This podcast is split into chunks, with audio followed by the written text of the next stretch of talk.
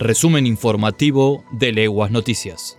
La Picasa. Un tren de pasajeros volvió a circular por el Pedraplén de la Laguna.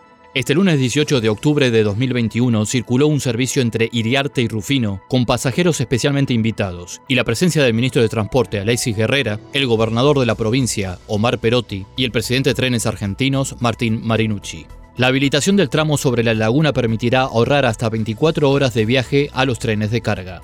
Luego de cuatro años, un tren de pasajeros volvió a circular por la laguna La Picasa, tras los trabajos realizados para rehabilitar el tramo entre la estación Iriarte y Rufino, que fuera afectado por las inundaciones registradas en el 2017. Las obras de reparación de 13 kilómetros del Pedraplén sobre la laguna comenzaron en diciembre de 2019 y demandaron una inversión total de 200 millones de pesos. Chapuy. Por gestión del senador Enrico se incluyó la obra de gas natural al presupuesto 2022 de cara a las obras solicitadas por el senador Lisandro Enrico para ser incorporadas al presupuesto provincial del próximo año, el gobierno de Santa Fe incluyó el proyecto de la red de distribución de gas natural y conexiones domiciliarias para la localidad de Chapuy.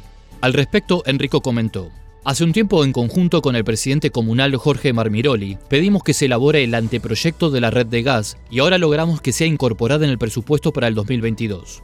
Respecto a la obra, la cantidad de usuarios domiciliarios requerida es de 319 bocas, 10 entidades públicas, 2 clubes y un polideportivo, dos empresas cerealeras, una empresa de agroquímicos y 5 microempresas.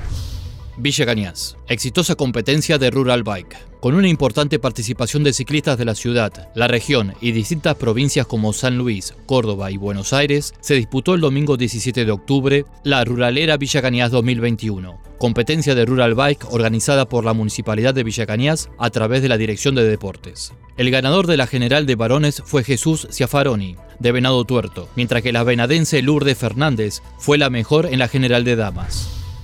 Teodelina, joven demorado por golpear, amenazar y dañar una moto.